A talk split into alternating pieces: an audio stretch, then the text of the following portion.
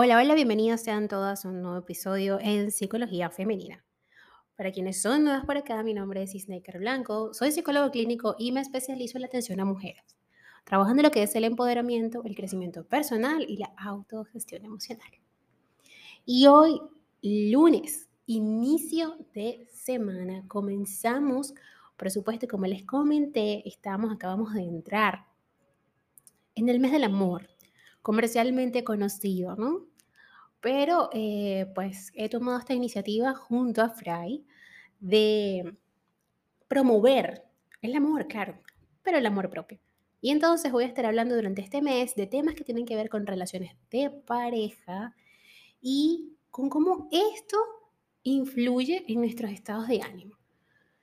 Y cómo el estar bien y poder trabajar en nuestro estado emocional, eh, pues nos llevará obviamente eh, a tener mejores vínculos con las demás personas y entre ellas, por supuesto, vínculos amorosos de relación de pareja. Entonces, pues en el título de este episodio, como lo habrás visto y por eso le diste play para escuchar, vengo a hablarte sobre la pesadumbre emocional que va más allá de la tristeza. Y ustedes dirán, ¿qué tiene que ver esto con el amor, Snaker? Pues sí, si no sabemos reconocer nuestros estados emocionales, si no tenemos la suficiente inteligencia emocional para poder aceptar nuestros procesos internos, entonces no podremos estar preparadas ni preparados para iniciar una relación romántica. La pesadumbre es un estado emocional que sitúa una losa de desánimo, tristeza y desesperanza sobre nuestras vidas. Bajo esa sensación, a menudo asfixiante, puede subyacer una depresión. Experimentar pesadumbre emocional es como vivir bajo pedragosas toneladas de tristeza y desánimo. Pocas sensaciones resultan más aniquilantes para el ser humano que esta sensación imprecisa, confusa, profunda y persistente. Es similar a un ahogo, a una presión en el pecho o a un ovillo en la mente que cuesta desenredar. Si bien es cierto que toda emoción no es más que una respuesta con fines adaptativos, hay estados psicológicos más fáciles de entender y regular. Uno experimenta pena cuando lidia con algún tipo de pérdida o decepción. Siente ira o frustración tras un enfado. Un malentendido o una injusticia. ¿Cierto? Sin embargo, ¿qué es lo que se desencadena eso que definimos como pesadumbre. En realidad, este estado combina diversos procesos emocionales de gran impacto. Esto hace que se resienta desde la actitud hasta la conducta. El cuerpo va más lento, todo pesa mucho más, la motivación está ausente, no hallamos esperanza y el mundo se ve un poco más gris a través de esas pesadas lentes. Pero bien, ahora, ¿qué podemos hacer en esta situación? Pues le voy a compartir un pensamiento de Voltaire. La pesadumbre es una enfermedad en la que cada paciente debe tratar o tratarse, mejor dicho, a sí mismo. La palabra pesadumbre está formada por dos términos latinos, pensum y umbre. El primero, pensum, significa peso y deriva de pendere, pender a causa de la fuerza de la gravedad de la Tierra. Y el segundo es un sufijo de cualidad.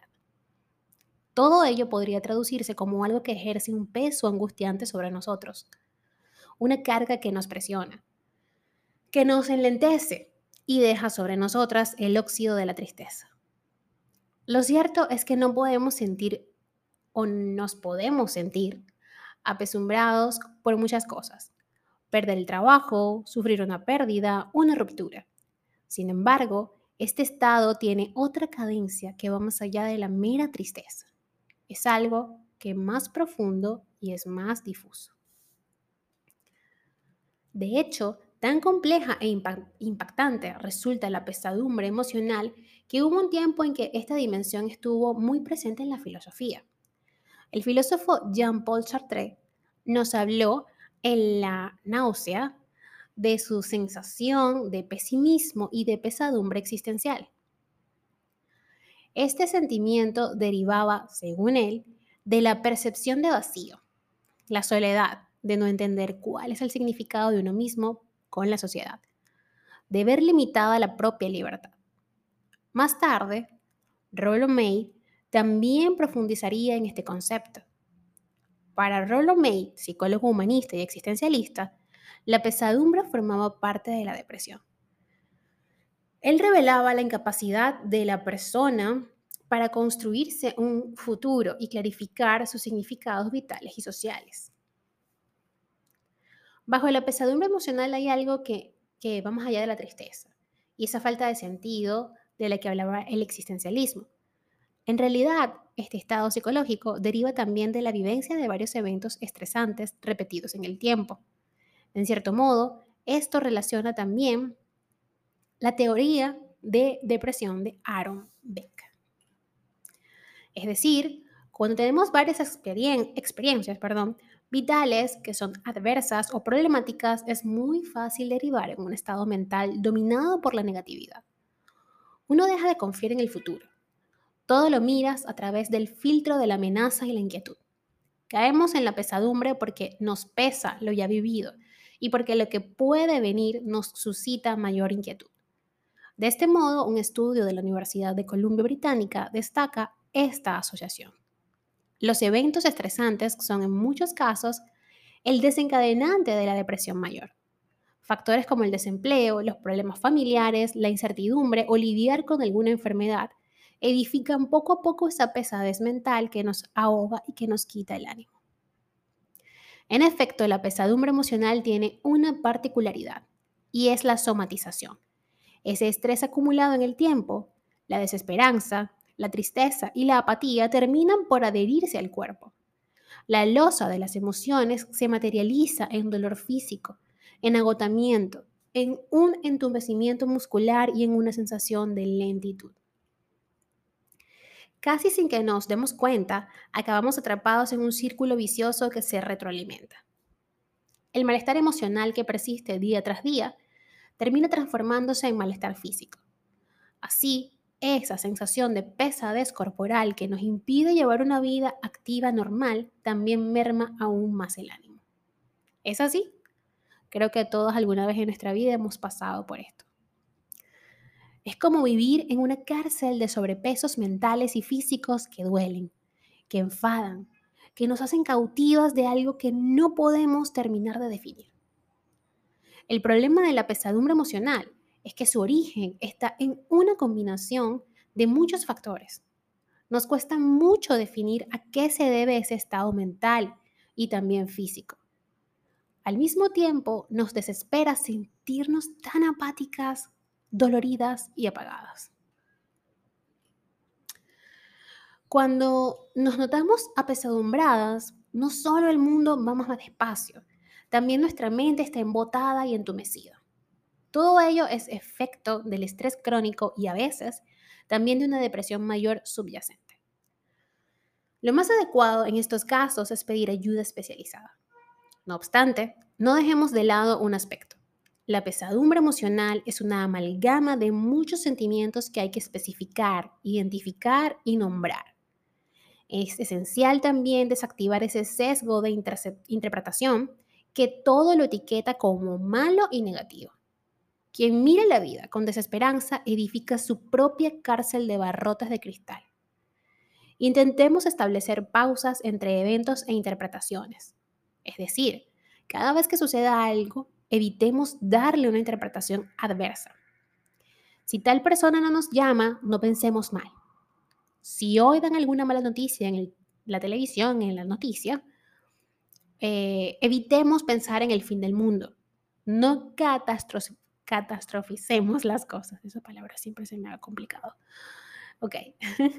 en caso de que hoy llueva, no demos por sentado que mañana también lo hará.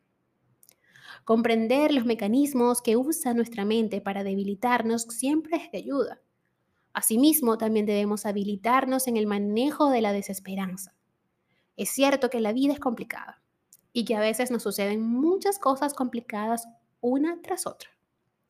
Aprender a navegar entre la adversidad es una herramienta de vida que todos debemos adquirir para ser inmunes a la pesadumbre. Esa que siempre se empeña en hacer más pesado nuestro camino. Hasta acá.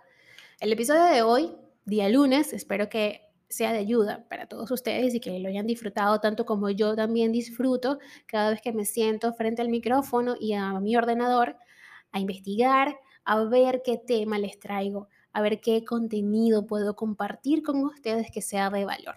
Ese es mi fin, ese es mi objetivo. Y también quisiera recordarles, y voy a hacer esta campaña hasta el 13 de febrero, que voy a tener un webinar junto a Fray Martínez, psicólogo también clínico especializado en el trabajo de parejas, manejo emocional, ansiedad y depresión. Él va a estar allí conmigo, de hecho me acompaña todos los sábados en las tertulias de Clubhouse y eh, vamos a estar hablando sobre el amor propio y algunas herramientas y van a recibir allí gratis una guía, una guía que habla sobre la autoestima. ¿Ok? Esa guía pues es un workbook que yo tengo allí y se los voy a obsequiar a todas las, o a todos, por supuesto, los participantes que decidan estar con nosotros el domingo 13 de febrero. Recuerden que en mis historias de Instagram y en mi Twitter, si no me equivoco, también lo publiqué.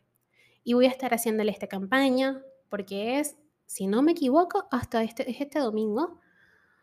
Eh, sí, es este domingo, esta semana exactamente. Entonces tienen toda esta semana. ¿Qué costo tiene este webinar? Son 15 dólares. 15 dólares que podemos gastarnos yendo a hacernos las uñas o comernos, no sé, una merienda, un chuche en Starbucks o en el café favorito y esto pues te va a quedar allí, vas a estar, vas a recibir esa guía, vas a, a poder participar, a traer tus dudas, tus preguntas y por supuesto, bueno, yo les creé un grupo en Telegram. Ya algunas personas se han inscrito y bueno, espero verlas por allí, verlas el domingo y compartir un día antes del Día del Amor y la Amistad. Y que podamos reinterpretar este mes, reinterpretar lo que significa este 14 de febrero. Les envío un fuerte abrazo y pues les recuerdo que mis redes sociales, Instagram, Twitter, Clubhouse y Twitch como Psiqueplenitud 11, en Facebook como Snaker Blanco y en TikTok como Snaker Blanco Psicóloga. Hasta un próximo episodio.